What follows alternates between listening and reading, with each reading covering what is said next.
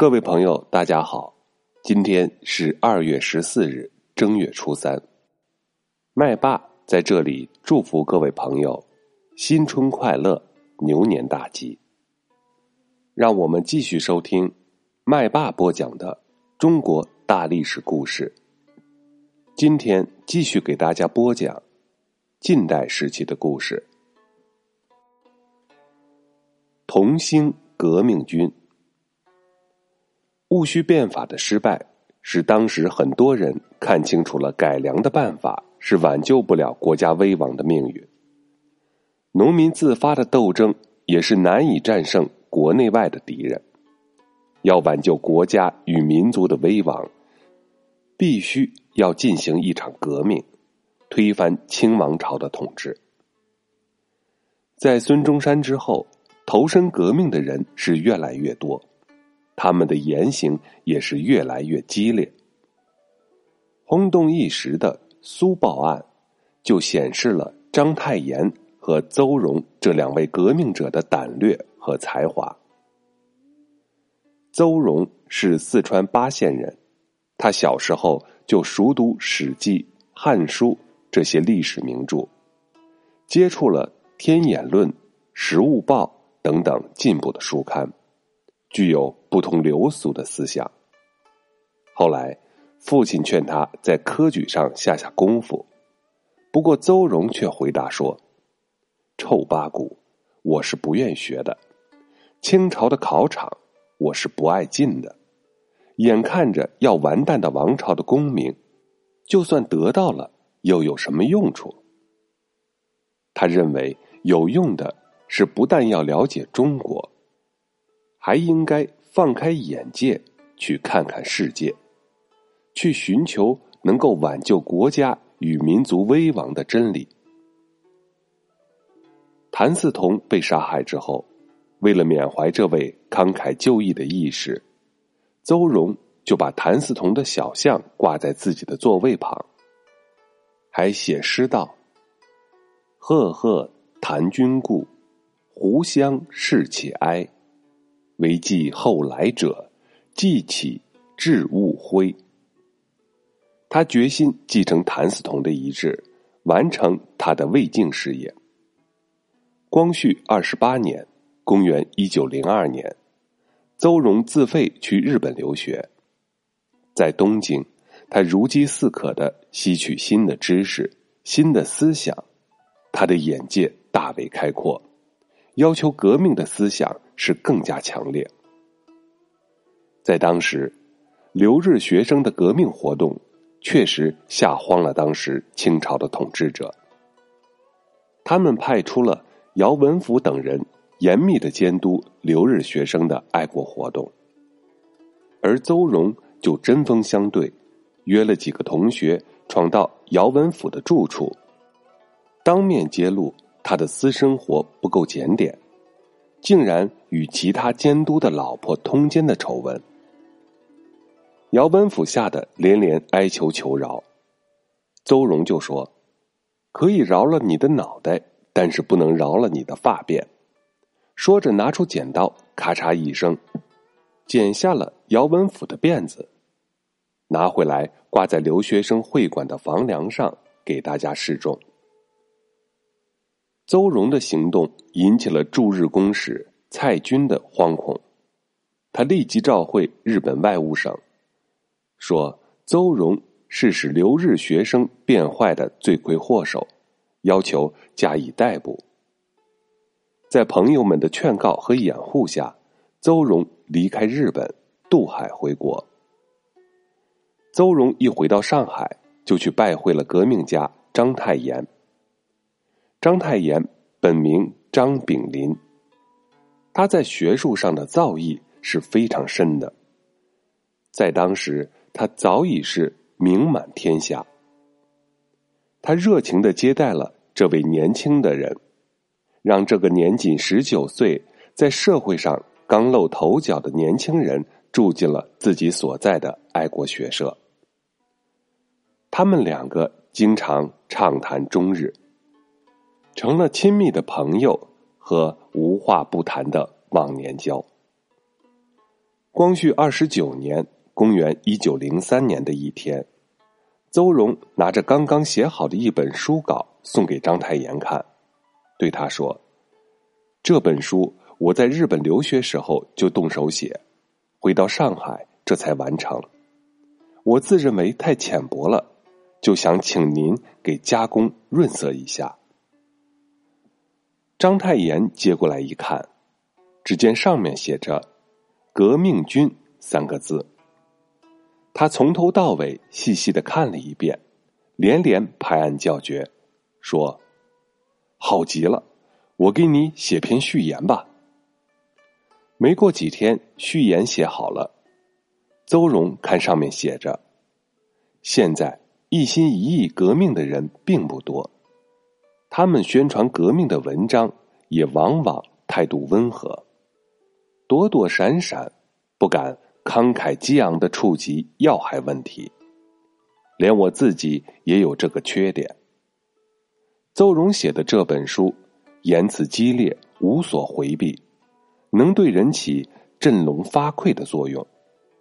读了这本书，就是糊涂透顶的人也都会感到惭愧，从而认清。清朝的反动面目，起来革命。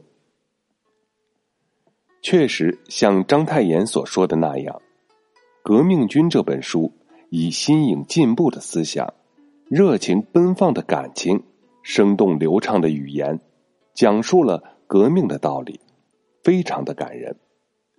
他首先举起鲜明的革命旗帜，说：“革命是天眼之公理，世界之公理。”是去腐朽而存善良，由野蛮而进文明，除奴隶而为主人的伟大行动。他揭露了清王朝对内残酷镇压和剥削人民，压制民族工商业的发展；对外则是卖国投降，将大片中国领土奉送给外国侵略者的罪行。他列举了大量的事实说明。清朝是外国帝国主义的奴隶，而广大人民又是清朝的奴隶。中国人民要变奴隶为主人，就必须以武装革命的手段推翻清朝，同反对中国独立的外来恶魔做出坚决的斗争，建立独立、富强、民主、自由的新的中国。书中还欢呼。革命独立万岁，中国万岁！在这一年的春天，革命军出版了设在上海租界里、跟章太炎有联系的苏报刊登了邹容的《革命军自序》和章太炎的序《革命军》，又连续发表了张世钊等人推荐革命军的文章，说他是国民教育的。第一教科书，读了能使人拔剑起舞，参加革命。奉劝人们抄万本，读万遍。这样，《革命军》这本书就像长了翅膀，很快就传遍了上海，传到了其他各地。当时的人们都争相传阅。同时，《苏报》还发表了章太炎的。驳康有为论革命书，驳斥了康有为认为只可立宪不可革命的保皇论调，将矛头直接指向了朝廷。这样一来，就把清朝政府气坏了，因为革命者都在租界里活动，清朝政府不能直接干涉，所以他们就勾结了西方列强。查封了苏报，并要逮捕章太炎和邹容。那一天，外国巡捕和清朝的警探气势汹汹的到爱国学社，指名仆人。章太炎挺身而出说：“别人都不在，要拿章太炎，那就是我了。”巡捕和警探一起扑上来，将他抓走。邹容得知章太炎被捕，不忍让章太炎单独遭受迫害，而自己则是置身事外，于是便毅然到巡捕房去投案，也住进了外国人的监狱。清朝官员想让外国人将他们两个交给自己，再秘密弄到南京去杀掉。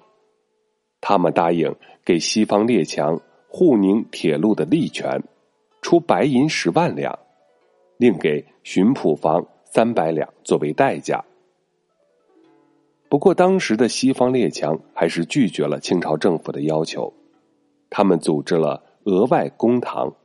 会审邹容和章太炎，在当时的中国，是没有懂得西方法律的中国人的。于是，清朝政府就请了外国人古博与花哈托作为律师，而监狱外的革命党人也为章太炎与邹容请了博弈和琼斯这两个外国人，为他们进行辩护。会审的那一天，辩护律师博弈首先说：“这一案件有被告而无原告，不能成立。”又说：“原告究竟是谁？是北京政府、江苏巡抚，还是上海道台呢？”此时的会审官也就吞吞吐吐的说：“原告是清朝政府。”于是由外国人审判。清朝政府为一方，邹容与章太炎为一方，审判地点在中国的领土内，这一场奇怪的官司就开始打了起来。古博代表清朝政府说：“邹容做革命军，鼓动推翻朝廷；章太炎为革命军作序，又写了《博康有为论革命书》。”将皇帝称为小丑，这就是犯上。此时，清朝政府的代表孙建臣也跟着说：“你们煽动老百姓反对朝廷，这就是罪大恶极。”章太炎冷笑了一声，讥讽他说：“你自称代表中国政府控告中国罪犯，可是为什么是由外国人来审？”这真的是千古笑话。孙建臣气得脸色发白，一句话都说不出来。而邹容也以法庭为讲坛，痛斥清朝政府代表的无耻烂言，宣传自己的革命主张，说：“我们代表四万万的民众，志在流血，是不怕死的。我们死了。”很快就会有人来推翻清朝的腐朽统治，替我们报仇。当时，在监外的革命党人积极的营救，所以额外公堂分别判决邹容与章太炎两年与三年的徒刑，监禁在租界里，并没有将他们两个人交还给清朝政府。在被监禁期间，邹容与章太炎受尽了虐待、凌辱和折磨，但是他们毫不屈服。章太炎给邹容赠诗说：“英雄一入狱，天地一悲秋。